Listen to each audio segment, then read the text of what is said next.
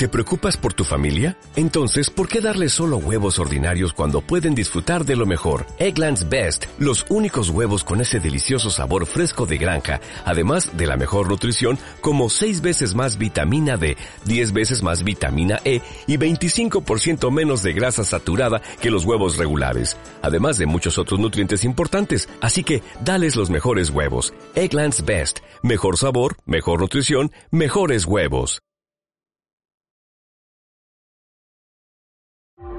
Hola,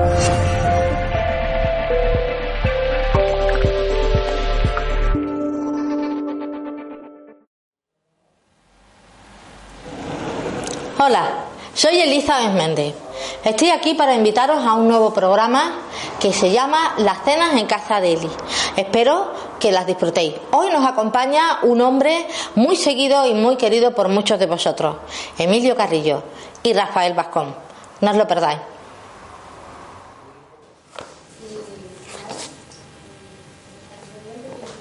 Rafa, ¿qué pasa, hijo? Hola, preciosa. Qué alegría de verte. ¿Qué tal? Pues muy bien. Pues mira, aquí leyéndome estaba este libro nuevo de Emilio Carrillo, Conócete a ti mismo, que me lo regaló este verano. Y la verdad que el libro está siendo bastante interesante. Bueno, todavía no me lo he terminado de leer, pero bueno, estoy en ello. Oye, ¿me has traído el libro? Claro, ¿El nuevo? el nuevo. ¡Anda! El, el yoga, lo que realmente es y cómo practicarlo. Ostras, qué interesante, ¿no? Yo ya lo estoy leyendo me parece ¿Y muy qué te parece? Muy interesante. Pues tú sabes que viene esta noche, ¿no? Que Claro, no lo vas a saber. Naturalmente, y estoy deseando compartir con vosotros esta velada. Mm, Pues mira, le he hecho una cosa que a él le encanta, porque leí, bueno, lo escuché en, una, en un vídeo, que a él le gustan mucho las lentejas. Ajá. Y le he hecho ensalada de lenteja, que bueno, Qué bueno, ¿no? sí, además a mí me salen muy buenas. Vamos, que vamos a estar aquí entre amigos, va a estar mi madre también, y él, tú y yo, ya está, vamos, que aquí en plan tranquilo. Genial, vamos a poder echar una buena velada con él, ¿no? Así yo espero que sí, a ver si mi madre viene ya, ¿no?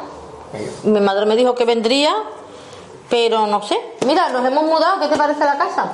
Pues la casa eh, parece estupenda, ¿no? Una casa ¿Te sevillana, gusta? Mira, todavía hay que colgar cuadros y tal, pero En pleno centro, ¿verdad? Y, sí, está muy bien, ¿verdad? Sí, sí.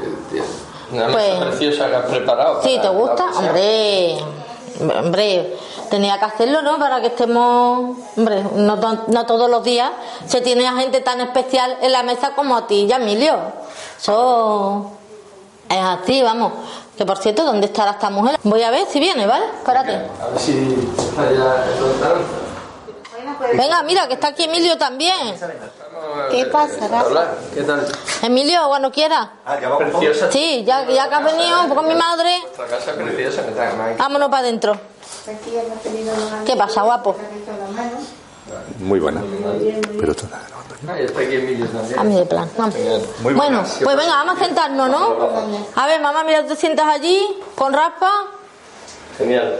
Si podéis pasar los dos. Emilio, tú te sientas aquí. ¿Vale? Sí. ¿Qué tal? Pues mira, eh, estrenando casa y. Maravilla. Y con mucha ilusión, pues la verdad que me hacía que vinierais a cenar a casa, mm, pasar un rato entre amigos y, oye, compartir un... Sí, la verdad es que la casa está muy bien, ¿eh? ¿Sí te gusta? Sí, sí. Muy tranquilo el sitio, la verdad, estamos muy contentas. Muy contentas. Estuvimos buscando, tú sabes que estábamos un poco desesperadas, que yo te lo decía y Emilio que no encontramos y al final aparecen las cosas. Cuando tiene que ser. Oye, eh, Emilio, mm, eh, me ha traído Rafa el último libro que has hecho. No me digas, ¿te ha dado tiempo? Sí, sí, sí. Bueno, que lo has escrito con Lola, ¿verdad? Tu Eh, mujer, Lola Rumi. Este, este- eso está recién salido. Ha salido Sí, ¿no? a principios de noviembre. Y exactamente es el yoga. Pero, pero este salió este verano. Este salió en julio. Fíjate, vamos, que es que sois los dos muy rápidos. Bueno, este ha salido relativamente en los plazos que teníamos previstos. Eh, había mucho material, yo había dado muchos cursos y muchas charlas sobre este tema. Este Sí. nos pusimos a trabajarlo de verdad, de verdad, de verdad, eh, en primavera. En primavera, ¿no? terminarlo antes. ¿eh? Pero ha sido el tramo final, ya que nos metimos, hemos hecho un libro sobre yoga muy profundo. Para poner en evidencia lo que yo creo que es más importante, ¿no? que el yoga no son los ejercicios. Eh, es que eso es lo que te iba a decir, porque, bueno, este libro, por ejemplo, que yo estoy leyendo, que todavía me quedan, eh, bueno, me quedan los últimos temas, mm. pero con esto de que he estado con la mudanza y tal, he estado, lo he dejado un poco apartado, porque además tú me dijiste que me tomara mi tiempo para terminarlo con tranquilidad. Mm, es muy interesante porque además, mm, digamos que pones un poco patas arriba en muchos temas muchos temas que a la gente mm, le puede o sea le puede chocar no hasta que lo lee y se va profundizando. A mí me ha gustado mucho cuando tocas el tema de la mente lo que es la mente concreta la mente abstracta como muchas veces estamos eh, estamos dejándonos llevar por los pensamientos pero realmente nosotros no somos esos pensamientos. Eso me ha me ha encantado. Mm. Claro, la, mayoría de las personas no, no, son conscientes de lo que la filosofía y la espiritualidad de hace muchísimo tiempo lo era. Sí. Y es que en nuestro plano mental tenemos dos niveles. Hay un nivel eh, que podemos calificar como inferior, que algunos psicólogos actuales llaman mente concreta. Sí. Y un nivel que podemos denominar superior, que es lo que algunos psicólogos modernos llaman abstracta y cada una tiene su operativo, su forma de funcionar y sobre todo tiene su finalidad. La mente concreta nos sirve para, bueno, para organizar una cena, la mente concreta nos sirve para todas las cosas de lo, de lo cotidiano, la que pone el despertador por la noche y se entera del despertador por la mañana, la que hace que te dé el duchazo, te vistas, vayas a realizar las actividades del día, laboral o lo que sea, la comida, la cena, el encuentro todo eso que es el sota, caballo rey de la vida física y material es la mente concreta. Pero la tenemos equivocada en la hora de, maniobrar con ella. Porque no la mente abstracta se utiliza muy poco. La mente abstracta es la que está preparada en nuestro nivel mental que nos, permite, nos permite preguntarnos quién soy, de dónde vengo, a dónde voy, qué es la vida, qué es la muerte, qué hago yo aquí, cuál es la razón de la existencia, cuál es el origen del universo. Y cuando queremos preguntar cosas o preguntarnos cosas sobre la vida, ponemos en activo la mente abstracta. Pero lo que pasa, Eli, es que no es, un, no es una crítica, ¿eh? lo digo desde el mayor respeto. Hay muchísimas personas que ese nivel superior de la mente para ocuparse de temas trascendentes no lo usan. Y la mente abstracta en muchos casos está olvidada. Yo digo que es como una casa de dos plantas, planta baja y planta alta, y la planta alta es como si no existiera, porque planta alta, siempre estamos en la planta baja. Y cuando siempre estamos en la planta baja, le damos además, le hacemos preguntas y cometidos a la mente concreta para lo que no está preparado. Finalmente, la mente concreta, que la pobre eh, no es responsable, somos nosotros, la transformamos de esa manera en lo que Teresa de Jesús llamó la loca de la casa. Y en esa locura, pues también deberíamos ser conscientes para que esa locura no se produzca, que nosotros estamos alimentando a la mente concreta continuamente con lo, con lo que leemos, con las películas que vemos, con las conversaciones que mantenemos. Y la mente lo va almacenando. Y esa mente, con lo que tú le das, crea imágenes, crea pensamientos que son suyos. Y habría que saber diferenciar entre los pensamientos que son autónomos de la mente, que la propia mente genera, yo lo llamo pensamientos pestañeos, de broma. Sí, sí, lo he leído, Como ya que los, los ojos pestañean solo, la mente pestañea lanzando pensamientos que son suyos y otra cosa son los nuestros. Hoy, por ejemplo, aquí reunidos los cuatro, lo que vamos a compartir, la, mayoría de los pensamientos espero yo que sean nuestros, es decir, que salgan voluntariamente de nuestro discernimiento, de lo que queremos compartir entre nosotros, pero en el día a día la realidad es que la mente concreta no, es que no para, pero no son nuestros pensamientos, hay que son suyos y no son, y no digamos ya como entremos en un tema que a Rafa le gusta mucho, que son los sistemas de creencias que meten como programas informáticos en nuestra cabeza, donde entonces no es que la mente concreta solo lance pensamientos pestañeos, sino que esos pensamientos pestañeos están creados y condicionados por programas informáticos que la familia, el colegio, el instituto, la universidad, los medios de comunicación, la sociedad, los amigos han metido en tu cabeza. Y ahí salen pensamientos, tú crees que, son tuyos y no son tuyos. Claro. Ahí hace falta pararnos y como me decía mi padre cuando yo era pequeño, Emilio, antes de decir algo, muérdete la lengua y cuenta diez. Eso me lo decía mi madre mucho. Sí, antes se decía mucho eso, ¿no? Sí, 77 sí, decía Cristo que había que contar. 77 veces. 70 veces, sí. Sí, sí, sí. 70. Oye, Rafa, que voy a ir a traer la, la, ensalada, ¿no? Voy a ir poniendo algo, ¿no? Vamos a picar algo, ¿no? Algo, no. Como tú Bueno, que me he acordado de ti y, te, y como una vez escuché en un vídeo que te gustan mucho las lentejas, pues yo decía que dije los proscamilios. Así que te he hecho una ensalada de lentejas. Maravilla. Y mi madre te ha hecho eh, esto, ¿cómo se llama? Berenjena. Berenjena empanada. ¿Te has hecho a ti la ¿eh, Rafa?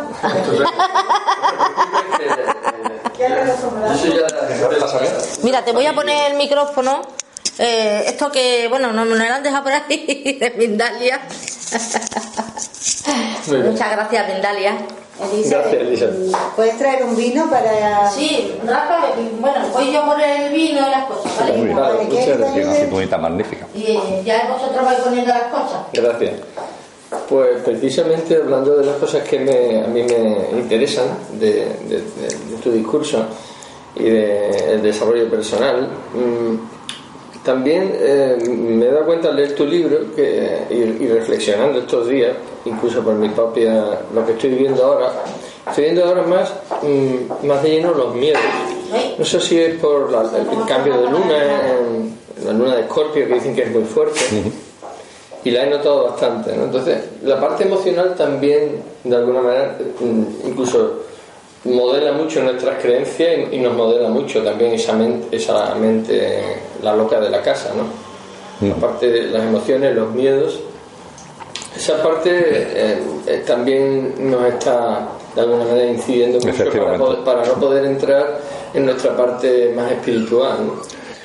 En el conocimiento de nosotros mismos, eh, al hilo de lo que tú apuntas, Rafa, amén de que tenemos un ámbito mental, tendremos que deberíamos ser conscientes que tenemos un ámbito emocional, que es distinto del físico. No sé por qué hay personas que consideran que lo físico y lo emocional eh, es lo mismo, y no es lo mismo. Hombre, hay una interacción entre ellos, pero son cosas distintas.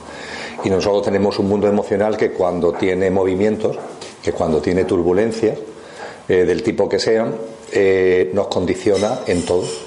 Y esas turbulencias, para poner de manifiesto la diferencia que hay entre lo físico y lo emocional, esas turbulencias no se calman, no se eliminan desde lo físico, porque es algo distinto. Es decir, por ejemplo, si tú estás triste por algún acontecimiento, por el fallecimiento de un ser querido, esa tristeza no se, no se va a quitar, esa turbulencia emocional no va a desaparecer porque te pongas a correr o porque hagas gimnasia o porque vayas al gimnasio. No, eso está ahí, porque es un ámbito distinto. Y ese ámbito emocional, cuando empiezas a percibir que está en ti y está en los demás y tiene también su propio campo de acción, eso es un descubrimiento muy importante. Y es un descubrimiento que es importante para uno mismo y es importante también para darte cuenta de que hay gente fuera que eso lo conoce, que eso lo conoce, y que en ese conocimiento actúa sobre nuestros campos emocionales para llevarnos a donde quiere. Porque dentro de todo lo que es este sistema socioeconómico, todo lo que es la élite que domina todo, ahí hay de todo. Y ahí no son todos eh, zoquetes, ¿eh? ahí hay mucho conocimiento. ¿eh? Y ese conocimiento acerca del mundo emocional como algo, un campo autónomo de los seres humanos lo tienen. Y de hecho, hace ya mucho tiempo que la política, pongamos por caso, va dirigido más que al mundo mental, va dirigido al ámbito emocional de la gente. Y desde luego todas las grandes empresas, a la hora de hacer sus campañas publicitarias, etcétera, se dieron cuenta también hace ya bastante tiempo que como se venden los productos es por lo emocional. Un anuncio de coche, ¿cómo se vende? La información que podríamos decir que le interesa a la mente, cuánto cuesta, cuánto consume, cuál es su velocidad, la- el, el reprise, etcétera, etcétera. En los anuncios aparecen en letras pequeñitas y además que se mueven no te permiten ni verlo.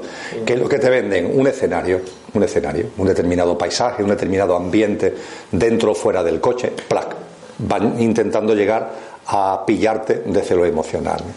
Entonces deberíamos ser conscientes que nosotros mismos nos pillamos por lo emocional y que desde fuera también hay gente que intentan pillarnos y llevarnos como flautistas de Hamelin a través de lo emocional.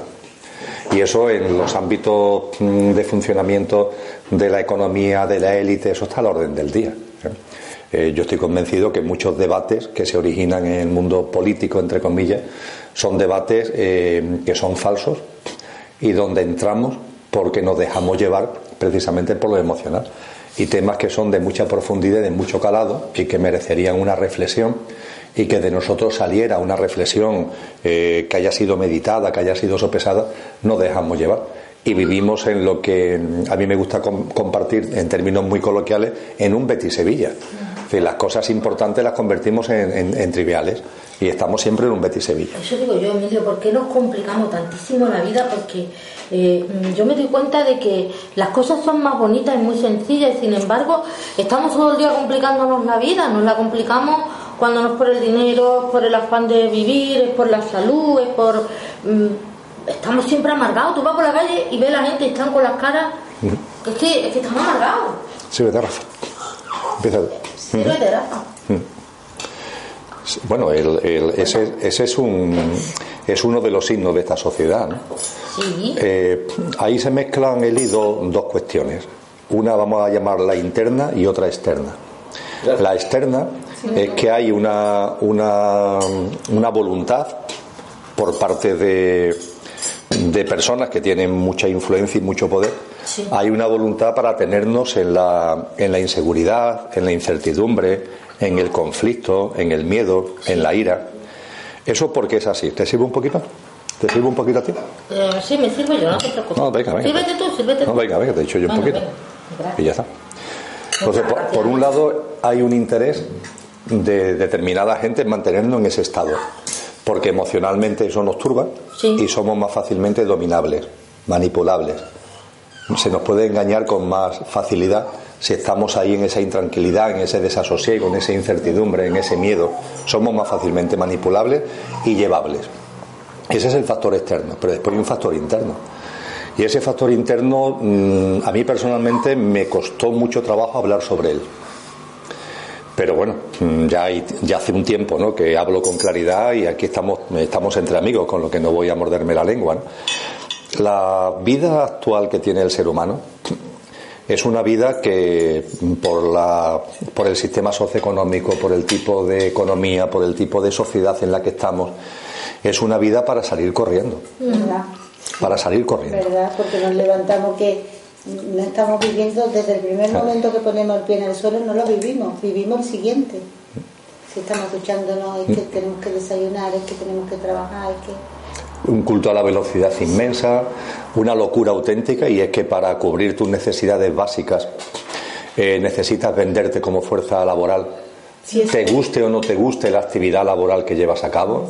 Y claro, la actividad laboral no son unos cuantos meses en tu vida, son muchísimos años en tu vida, es la mayor parte de tu vida. Y muchísima gente desarrollan actividades laborales que no solamente es que no les gusten, sino que los tienen mm, frustrados, que los tienen eh, pillados en, en, su vida cotidiana.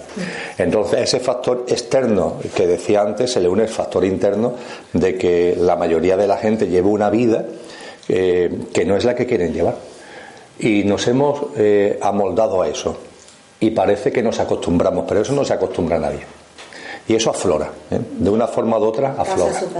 de eso aflora. Y claro, entre lo, externo y esto interno que estamos comentando, mucha gente está mal, está mal.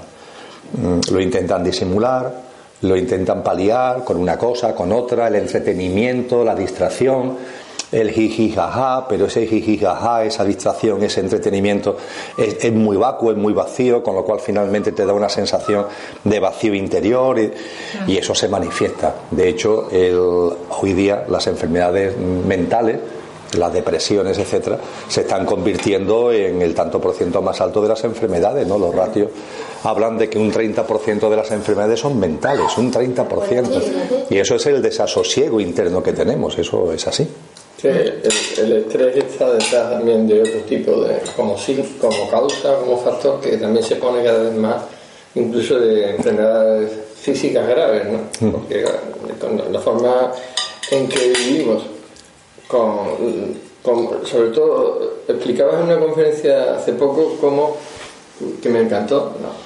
cómo estamos mm, cómo creamos nuestros propios hábitos y con nuestros hábitos nuestra forma de ser, nuestro carácter. ¿no? Entonces, eh, ¿tú cómo haces para, cuando te vemos en las conferencias, cuando estamos contigo, como esta noche, tenemos, eh, vienes a, las cuatro estaciones, a, la rincón del alma, tenemos bastante calmados, tranquilos. ¿Cómo haces tú para eso? Para, porque es maravilloso tu estar, ¿no? O sea, a mí siempre me inspira mucho, mucha confianza y mucha tranquilidad. Es cuando- totalmente cierto. Cuando estoy contigo, cuando voy a tus conferencias, yo creo que muchas personas van a tus encuentros en parte también por eso, para estar contigo, ¿no? Aparte de lo que tú digas, ¿no? Sí, sí. Que, que- que- Sí, hay personas que me dicen, Emilio, yo, yo pongo tu vídeo para dormirme. Y después cu- cuando me lo dicen se sonrojan, ¿no? Porque entienden que me han dicho algo desagradable, ¿no? Como decir, pues que con tus vídeos me duermo. A mí lo que me hace mucha Digo, no, que te he entendido, te he entendido, claro, que te relajan, que te, que te permiten, ¿no? Claro. Me hace mucha gracia que donde quiera que tú vas tienes que hablar. ¿Cómo, cómo, perdón? Donde quiera que vas tú tienes que hablar. Como ahora, por ejemplo. ¿no? Pero yo lo hago encantado porque forma parte de, de mi don. ¿eh? Forma, parte, forma parte de mi don. Oye, chico, no, por Pero favor. Muchas gracias. nutrir, ¿no? de, de lo que tú dices. Y en lo que comenta Rafa, mira, hay una forma de, de que desde el punto de vista emocional, mental, estar más sereno, más calmado. Hay muchas formas, una vida tranquila, una vida sencilla, como comentaba hace un momento Eli, eh, todo eso ayuda. ¿no? Pero hay un elemento que es crucial y ese elemento es cuesta más trabajo. ¿eh? Es alinearte con la vida. Es decir, el tener ya el sentimiento interno, la convicción profunda de uno mismo de que la vida eres tú y que tú eres la vida. Y que por tanto la vida ni es traidora, ni la vida te va a dar susto, ni la vida, porque eres tú. Y mm, vivir con una confianza absoluta en la vida, que todo lo que ocurre tiene un sentido profundo, tiene un porqué y un para qué, que esa vida tiene un impulso vital que los orientales hace mucho tiempo llamaron el Tao, el principio, la esencia que está detrás de todo y que todo lo impulsa, y que ese Tao mm, tú formas parte de él y a su vez tú estás integrado plenamente ¿no? en ti, estás plenamente integrado en ti. En definitiva, se trata de vivir no buscando, como nos enseña la sociedad egoica y egocéntrica, eh, conseguir el sentido de tu vida. La gente incluso se mete en temas de conciencia y de espiritualidad para sentirse bien, para sentirse bien. Transciende el te, el sentirte, trasciende el tú, da, da un paso más para allá. Y no busques el sentido de tu vida, busca el sentido de la vida. Y si buscas el sentido de la vida y lo encuentras, encontrarás el tuyo. Pero encontrar el sentido de tu vida sin encontrar ante el sentido de la vida es imposible. Simplemente imposible. Y todo el influjo social te lleva al tú. Tú, tú, tú. Bueno, pues por ahí te vas a estar dando permanentemente contra la pared. Yo eso me di cuenta hace algún tiempo e intento, en la medida de lo posible, eh, estar en ese sentido de la vida. ¿no?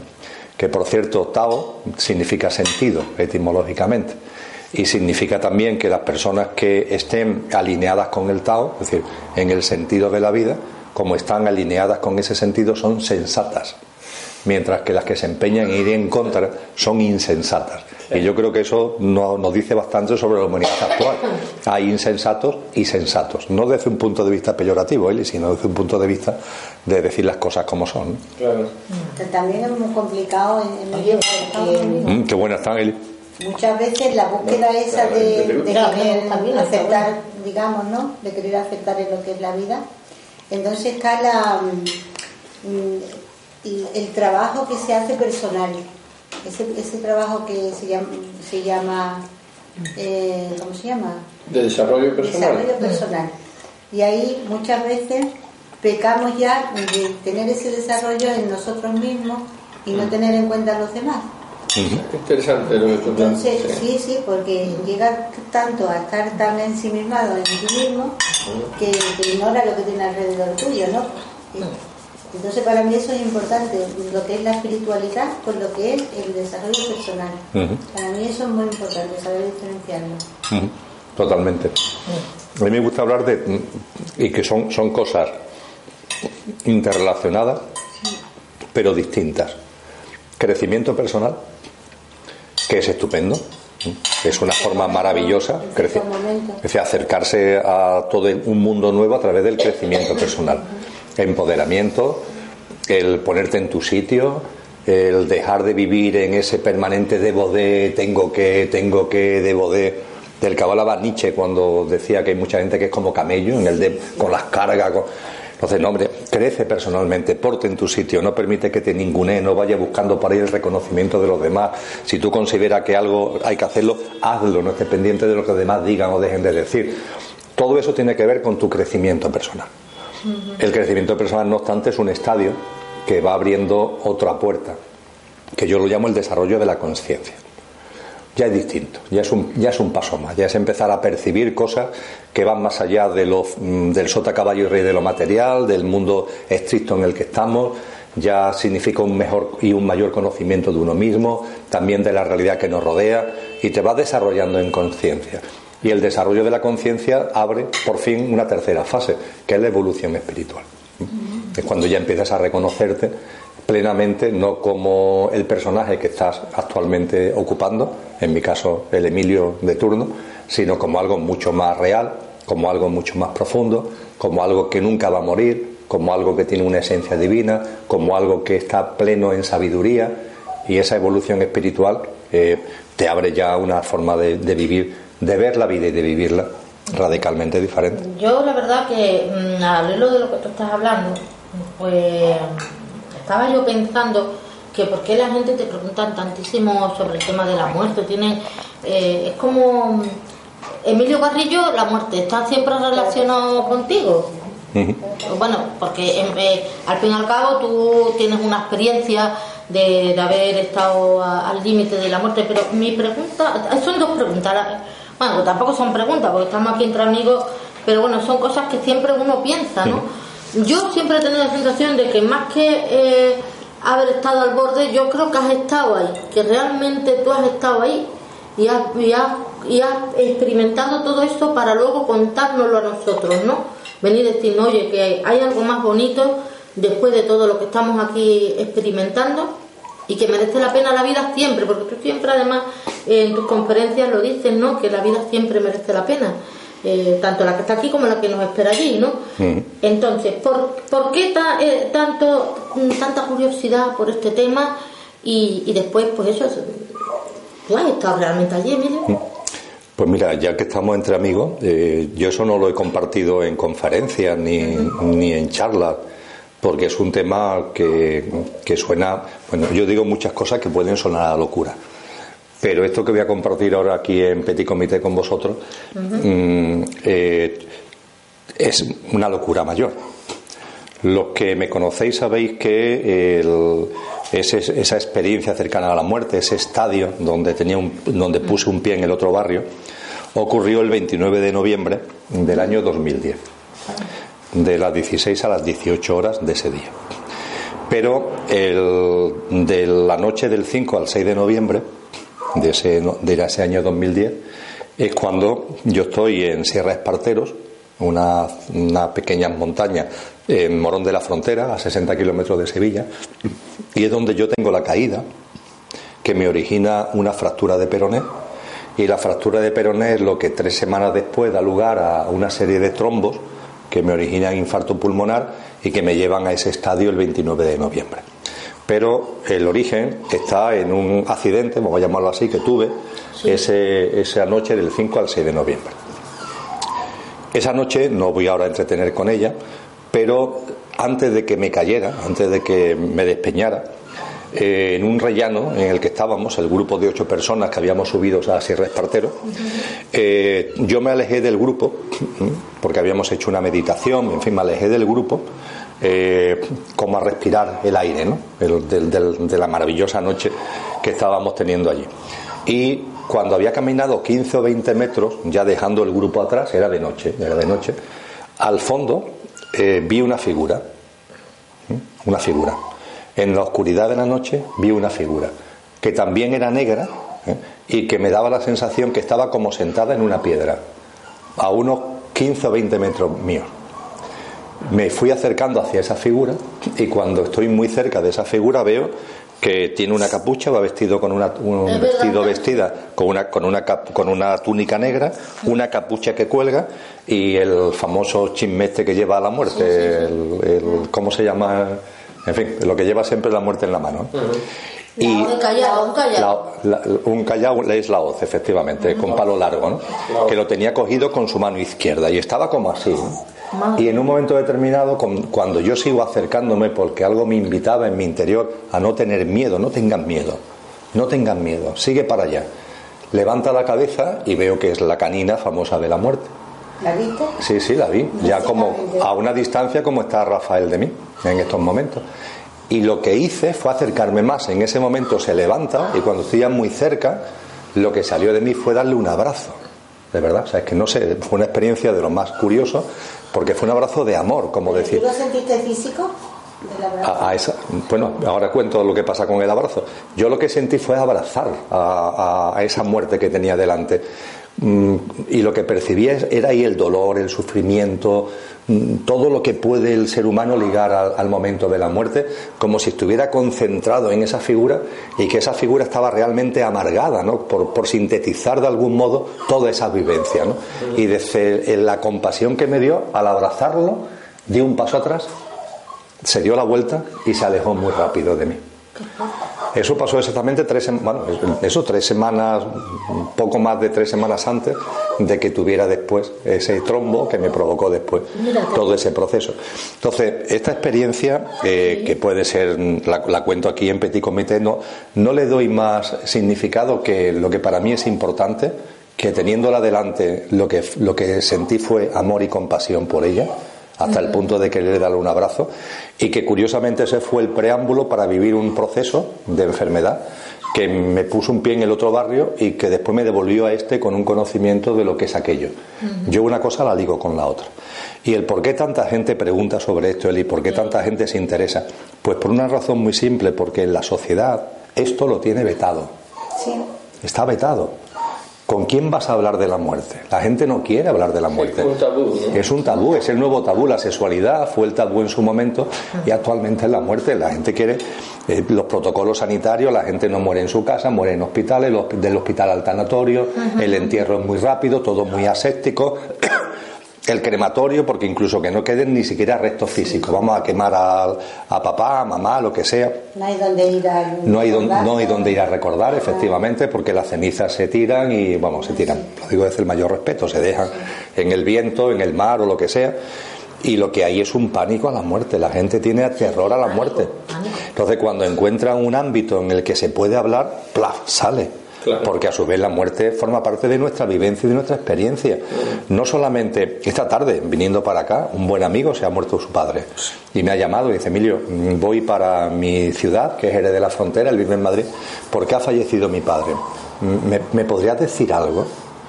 Porque claro, e- esto tendría que estar más que hablado. Cuando se muere tu padre, ¿tú qué haces? Sientes un dolor, pero tu padre no está muerto, tu padre está vivo. ¿Qué tipo de relación establezco con él? Él está ahora haciendo el tránsito, tu padre está haciendo el tránsito. Acompáñalo amorosamente, un amor que no sea el de retener, un amor que sirva de factor de impulso para que siga su camino hacia el otro plano. ¿no?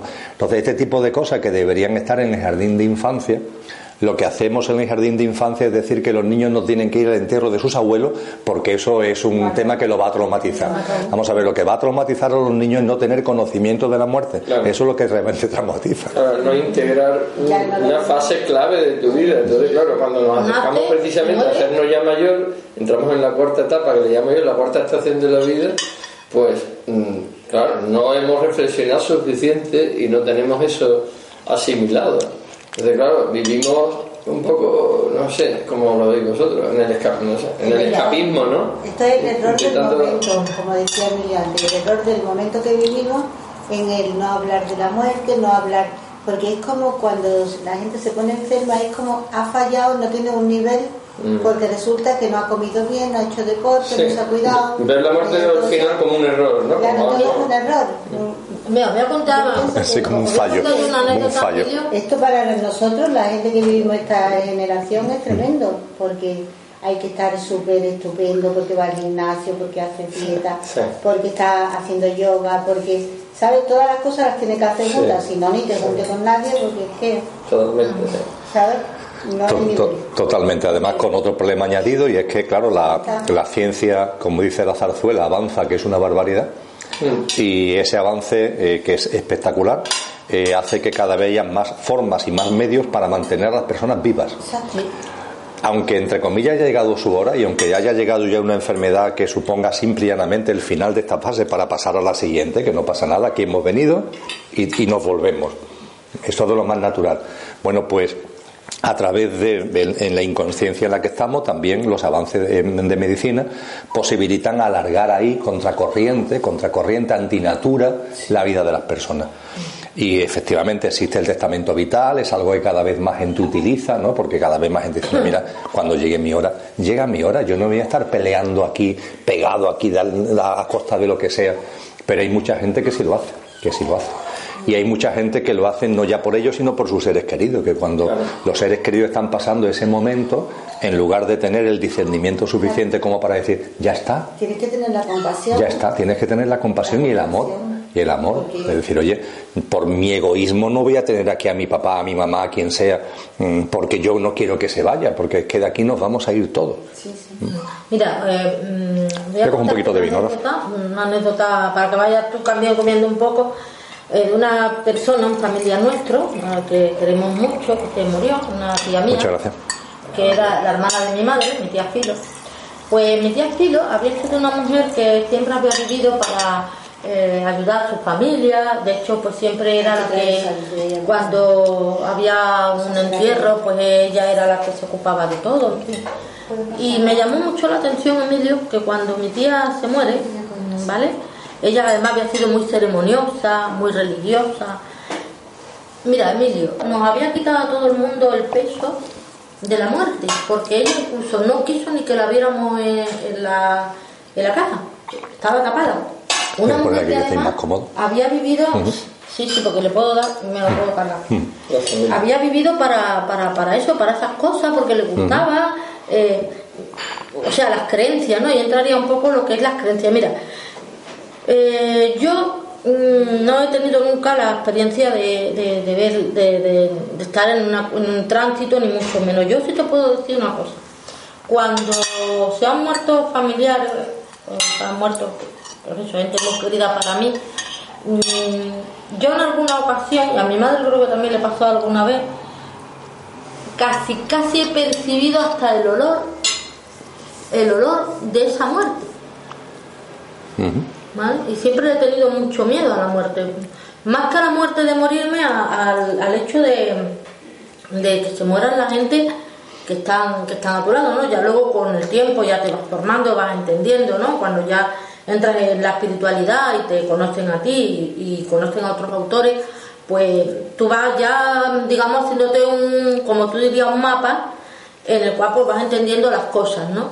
Pero sí es verdad que socialmente y culturalmente estamos muy ligados mm, a ese tema, ¿no? Al tema del miedo, al tabú ese, a, a, lo que es morirnos. Mm, yo la verdad que lo que te he leído, ¿no? Siempre eh, tú cuentas un poco todo el tema, ¿no? De, cómo ocurre el, fallecimiento, lo que ocurre en el tránsito. No me quiero centrar mucho en el tema, ¿no? Pero mm, lo que sí me sorprende es que siempre al final de, de tu discurso siempre lo llevas a, la vida, la vida sigue la vida. La vida sigue la vida.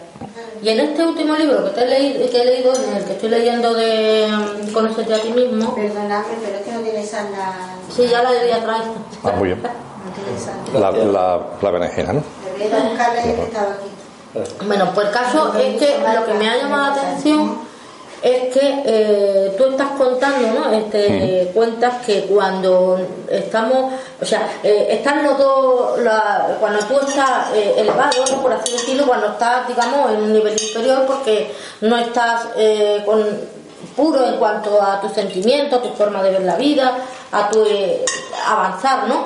Entonces tú cuentas que cuando estás arriba, pues ocurre algo muy bonito, después del tránsito, estás un tiempo ahí, digamos que eh, vives cosas bonitas, ¿no? Porque tú, digamos que todo lo que has plasmado aquí, tus anhelos bonitos, los vives allí. ¿Y eso por qué? Muy interesante, ¿eh?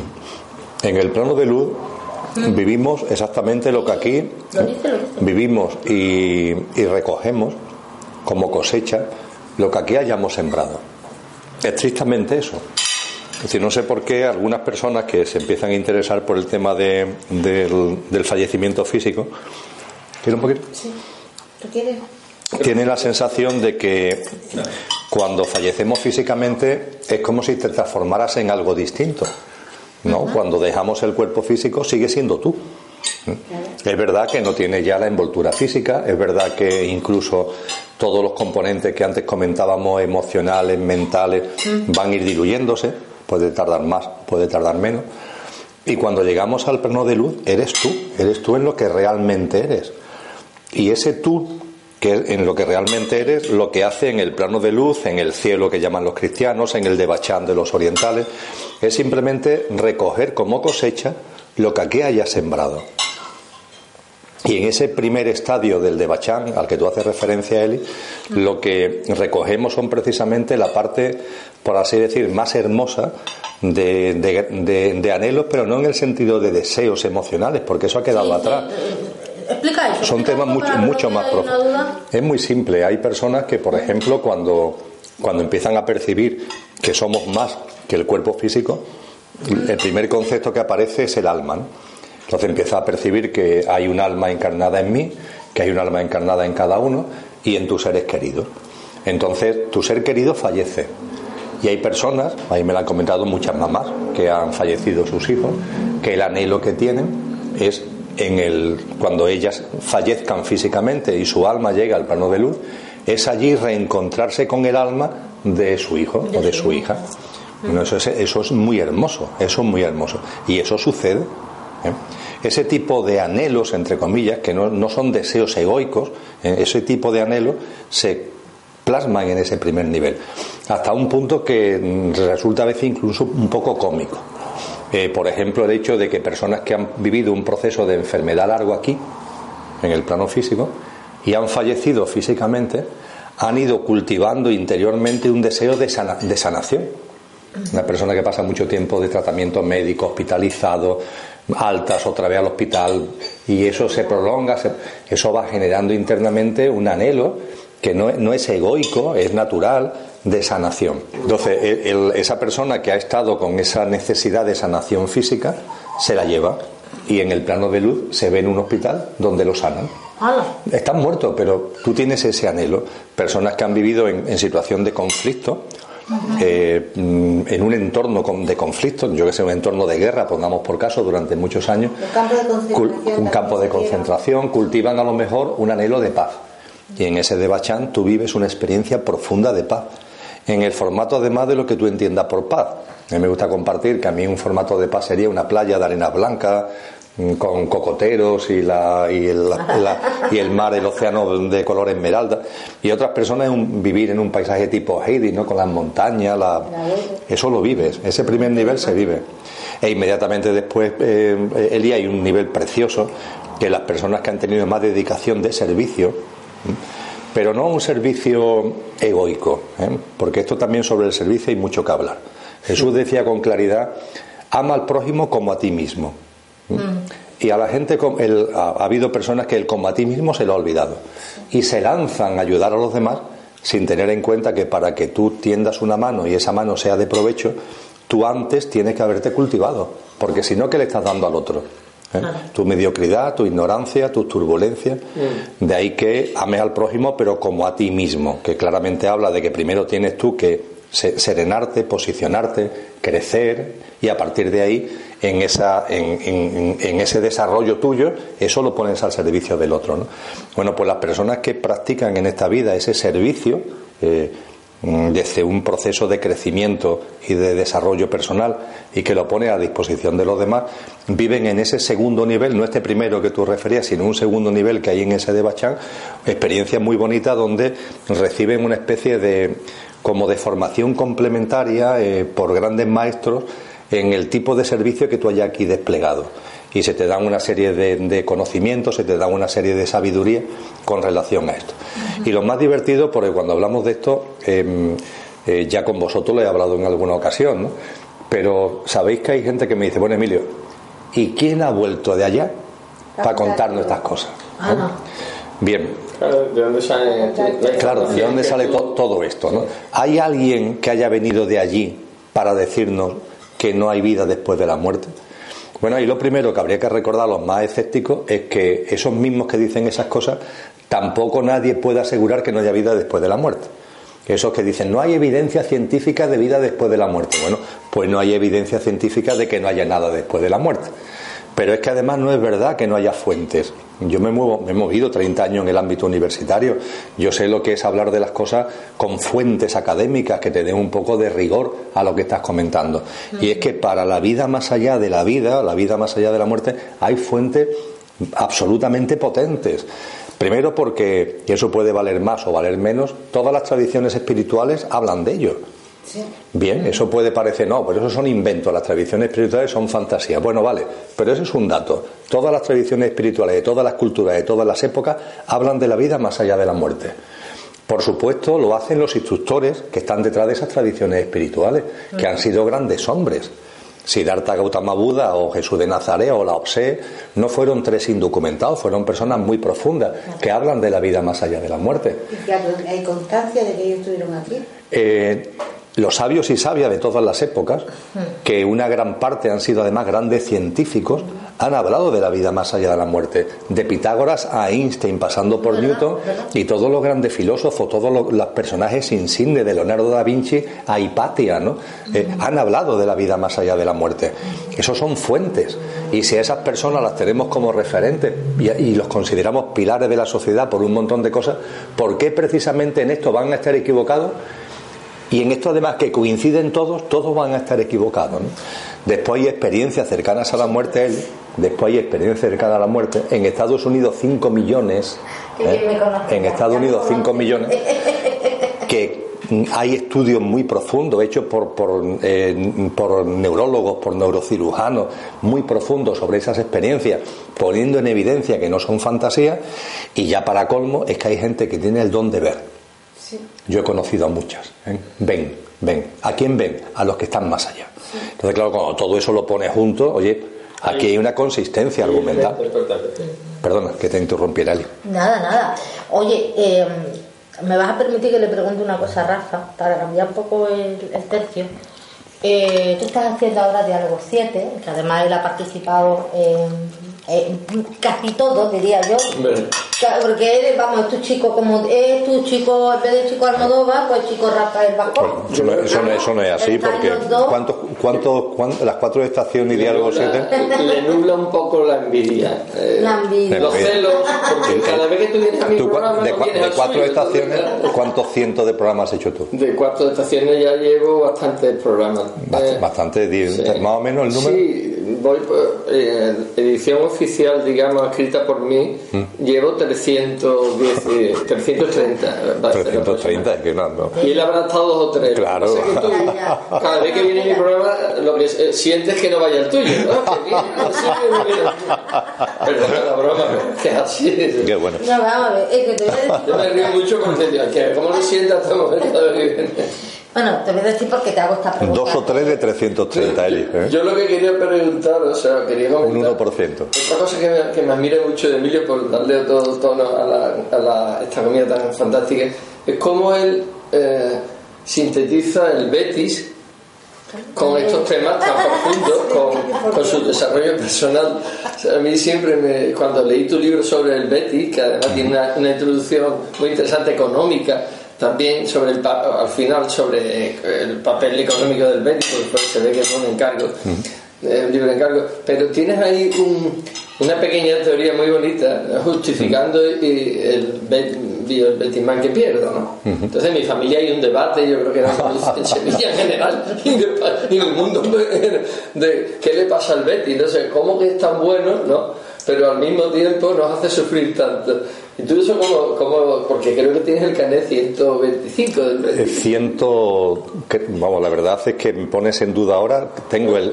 No sé si el, el, 105 o el 102. Creo que el 105 es el que tengo en esta temporada. O sea, hay, hay todos los socios que puede haber, el, número máximo, que son más de 50.000 los que tiene el Betty, y yo soy el 105. Eh, eso me viene de familia, de mis padres, y de mis padres, de mis primos, de mi tío Carlos en particular. En fin, y eso lo llevo muy a gala, ¿no? Voy muy poco al campo, las cosas como son, porque vosotros sabéis que los fines de semana casi siempre estoy viajando para compartir de un lado a otro. Eh, también es verdad que el, propio hecho de, ir al campo a veces, cuando he ido, eh, mm, los inicios, no, digo por, no digo porque vaya bien o vaya mal el resultado, el marcador, sino los inicios siempre son muy emotivos, ¿no? Pero a la gente le entra el agobio, eso pasa en el fútbol en todos los campos, del ganar, de, y si no gana, incluso con el man que pierda como bandera, la gente se nota que emocionalmente se empiezan a turbar. Y yo ahí no estoy alineado ¿no? con ese tipo de, sentimientos. ¿no? Pero sí es cierto que a mí me han llamado del Betis como me han llamado la atención, primero, la tradición familiar. Segundo, el sentimiento del man que pierda que en un momento determinado ese sentimiento verde y blanco, que lo llamo yo, es un sentimiento filosófico muy profundo, que tiene que ver con grandes hombres y grandes mujeres que vivieron en estas tierras, en tierras de Andalucía, hace muchísimos siglos. Tiene que ver con Séneca, tiene que ver mm, con grandes filósofos árabes que daban una visión de la vida totalmente distinta a la competitividad de tener que ser el primero, de tener que ganar. Vamos a ver, disfruta, disfruta Tú vas al campo, vas con tu familia, con tus amigos, mm, que, que ganas, pues gana, que, se, que no se gana, pues no pasa nada. Es decir, no estamos hablando de ninguna cosa. Lo que pasa, claro, los medios de comunicación, no sé qué, la competitividad está tan tremenda y extraña en la que estamos. Y ese sentimiento verde y blanco del man que pierda es una llamada a vivir de otra manera. Y ya no solamente en un campo de fútbol, sino, sino en general en todo, ¿no? En todo. No vivas con esa obsesión que te meten de Mm, de, ganar, de competir, de ser el primero. Vive de otra forma, ¿no? Y a mí eso siempre me. Y después, por supuesto, mucho más, eh, más recientemente, cuando empecé a interesarme mucho por temas históricos, por temas simbólicos, el percibir la historia de simbología masónica y de presencia masónica que ha habido en el Betis históricamente, ¿no? que hace que el escudo sea un diseño masónico, que muchas cosas que se mueven en torno al Betis históricamente tengan la masonería como algo presente. Yo no pertenezco a la masonería, nunca he pertenecido, pero es un respeto que es un movimiento que históricamente mm, respeto muchísimo. ¿no? Y cuando como bético tuve ese conocimiento de causa de cómo la masonería llega al Betis, cómo eh, Ignacio Mantecón Navasal que fue presidente cuando eh, se proclama la primera, la segunda República Española y es el que hace el cambio de escudo y cómo se mm, busca una serie de que es el compás y la escuadra masónica. Todo eso, por decirlo de alguna forma, Rafa todavía me enraizó más con esa línea verde y blanca que yo tenía desde hace muchísimo tiempo. ¿no? Y conforme más conocimiento voy teniendo, más todavía. A mí me llena de orgullo el saber que ese equipo, por el que yo siento un especial aprecio, pues tuvo al principio distintos colores en sus camisetas, era blanco, camiseta blanca y pantalón azul, después vistió tipo abeja maya, amarillo y negro, pero hay un momento determinado en donde ya aparece el verde, el, verde y blanco, que es verdad que viene por influjo del Celtic de Glasgow. Celti del Galgo que viene por influjo de los irlandeses católicos que estaban en Escocia y que eran parte fundamentalmente de lo que se oponían a, y se siguen oponiendo a la presencia inglesa. Y esos colores son los que vienen aquí y se le cambia los colores horizontales del Celta y del se cambian en vertical. Pero eso se asienta en el Betis después de la Asamblea de Córdoba y de la Asamblea de Ronda de 1918 y 1919, que es el andalucismo. No el andalucismo como partido, sino como un movimiento que además es para comérselo de precioso, es decir, porque Blas Infante y todos los lo andalucistas que con él estuvieron, desde Antequera 1870, después la figura de Blas Infante, son para comérselo porque recogen una cultura, una sabiduría eh, que, ojalá en esta sociedad fuéramos capaces de, recuperarlo, en esa sabiduría profunda de que estuvo en Al-Ándalus, en ese Al-Ándalus de la mejor época, donde no había fanatismo, donde las culturas espirituales convivían, donde se buscaba siempre la creen de la creen desde el punto de vista de lo filosófico, lo espiritual, que lo que se valoraba era ese tipo de cosas, no el dinero, no, no la posesión económica, sino la sabiduría de verdad, es lo que más se valoraba socialmente. Entonces todo esto, pues no podría seguir, ya me callo, mm, me llena, claro que me llena. Bueno, yo creo que una de las próximas conferencias que en el campo del Betis se va a llenar el campo del Betis, al menos antes de que empiece el partido, una pequeña conferencia, porque uh, esta intervención tuya, con tu permiso, se la voy a dedicar a mi sobrina, con la que estuve, la que estuve padeciendo la última derrota, pero yo me lo tomé muy bien, porque en, ese, eh, comprendí ese y eh, al fin entendí a mi abuelo, que se llamaba como yo, Rafael, que fue el que me introdujo también en el Betis. Lo comprendí porque digo, es que esto es lo bonito, jugar y si pierdes con tu mayor rival sevillano, pues ¿por qué no? O sea, en vez de enfadarte como hacen ahora mucho los béticos y los críticos y tal y cual, pues aceptarlo. Ahora está mejor el Sevilla y no pasa nada. ¿no? Sí, además yo siempre digo que, que la derrota frente al Sevilla es imposible. O sea, eh, hay un tema que es el marcador de los partidos de fútbol, pero claro, son dos cosas tan distintas. Es una broma, es una broma. Yo tengo, yo tengo muchos amigos. Por cierto, Rafa, ya que has dicho el tema de tu nombre, yo creo que ellas dos, nosotros le hemos hablado, pero ellas dos no saben, ¿por qué no tú nos recuerdas brevemente las afinidades que hay entre nosotros? Las causalidades que hay entre, entre tú y yo, porque no se lo recuerda a ella. Ya que estamos, aquí los cuatro, bueno, recuerda. Dicho algo, él me ha contado algo. Nos, conocimos en la universidad, la primera vez que lo vi, estábamos, éramos Después hemos nacido el mismo año. Hemos nacido el mismo año. El, mismo mes. El mismo mes. ¿Ah, sí? Eh, sí, hay, hay bastantes paralelismos. Sí, los, que... dos, los dos sois leos, ¿no? Sí, claro. Hemos tenido una militancia política en nuestros años jóvenes. Similar. Similar. Y, ahí nos conocimos, sí. Ahí nos conocimos. Espérate, espérate. Sí. ¿Qué número, eh, el número los viernes pues, tiene... Yo nunca memorizo los números de las personas, sí, pero no, no viene al caso. Creo ahora mismo Aparte que yo no memorizo la, cuando hago juego con los números, pues después no me quedo, ¿no? Porque no se trata de, ir archivando lo que hacen. Pero mira, aquí en esta mesa hay una mesa muy potente porque estamos dos leos, unas medio escorpio sagitario, un, eh, una Gemini. Eh, una mezcla de, de, caracteres muy potentes. ¿eh? Sí, bueno, de alguna manera complementaria si te das cuenta. Fuego con, con eh, agua. Mira, te quería preguntar una cosa con permiso, le voy a hacer una pregunta rasca. Déjale que termine con los de los paralelismos que tenemos. Ah, vale, sí, bueno, recuerda tú algunos más, porque tú tienes más memoria. ¿Y tú también hiciste el 21? No, el 12, porque es, el, 1-2. Tenemos ahí el 3, los dos. Ah, vale, vale. Él tiene el 12 y yo tengo el 21. Sí, son un número invertido, pero... Eh, sí, sí. Y se nota esa diferencia si te das cuenta, porque mm. tú eres 12, mm. Tú primero te conoces a ti mismo y después te relacionas con la gente. Yo hago al revés. Y te más conocer a la gente y después cuando me he ido conociendo a mí mismo. Y en los paralelismos, el nombre de Rafa, yo no sé si te lo he comentado alguna vez. Pues mi padre, eh, yo tengo el nombre de mi padre. Sí. Eh, mi padre, por tanto, se llamaba Emilio. Ahora bien, el nombre de mi padre es un error.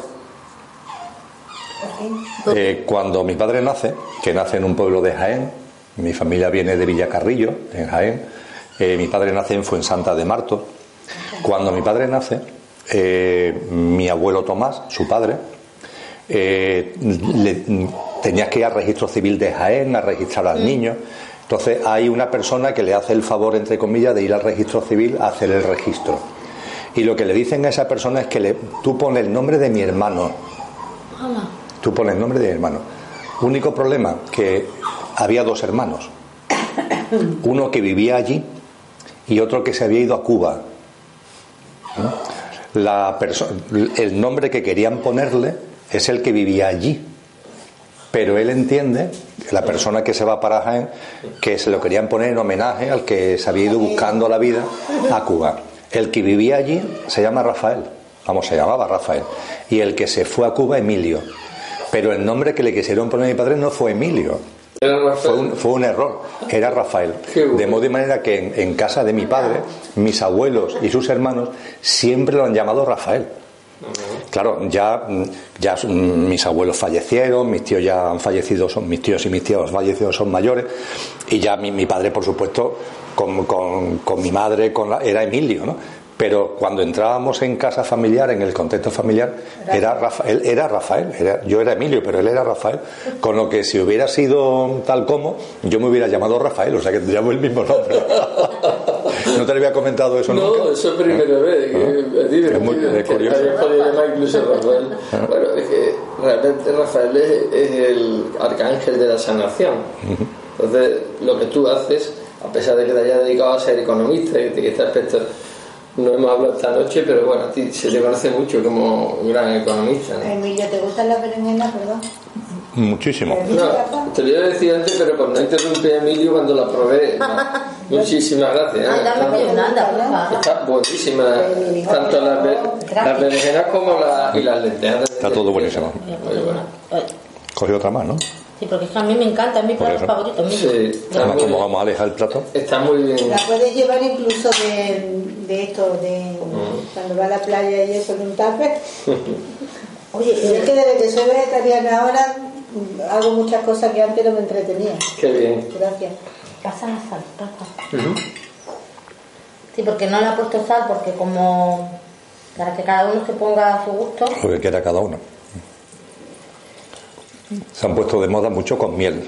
En todos Sí. sitios te lo encuentras con Pero a mí eso ya me aburre porque berenjena no sé qué, con miel de, Vamos a terminar. de caña. La miel de caña se, se utiliza. Que además el tema de la, de la comida, ya que hablamos de ella, eh, a mí me gusta compartir mucho donde voy. Mira que viajo mucho a todos sitios. El- todos los que somos vegetarianos, eh, con relación al vegetarianismo hay una, una circunstancia muy rara. ¿no? Sí. O sea, da la sensación que los vegetarianos, entre comillas, no comemos. Comemos. Es verdad. O, o comemos mal o comemos tres cositas porque no hay nada más. Es muy divertido cuando llega a algún sitio no vegetariano y quieres pedir algo vegetariano, lo único que se atreven a decirte, ¿quiere usted que le hagamos una parrillada de verdura? Sí, es verdad. Y se olvida de que en la cocina mediterránea y en la cocina tradicional española hay muchísimos platos que son radicalmente vegetarianos. Los espárragos, los guisantes, las berenjenas, la- los chícharos o, al- o como le queramos llamar, la fave, como queramos. Cosas distintas a lo que tú quieras echarle, ¿no? Pero la cantidad de cosas que tenemos de vegetarianas para comer en nuestra cultura eh, gastronómica es bestial, La es comida bestial. nuestra antigua, que, que no haya tanta carne como se come ahora. Claro. Simplemente volviendo a la comida de nuestras madres ya estamos comiendo vegetarianos. Vegetariano. Porque los guisotes se hacían sin carne, sin Sí, sin necesidad de comer cadáveres. muchas ¿eh? patatas. Tantos cadáveres. guisadas, mucho- sí, exactamente. ¿eh? Y se nota ¿eh? en la alimentación, cuando no hay cadáveres se nota en Sí. todo, incluso en la parte espiritual de cada uno se nota, porque es un día a día. A Hombre, vosotros sabéis que Lola, que no ha podido acompañarnos esta noche porque tenía temas de trabajo, eh, es muy clara con relación a esto, ¿no?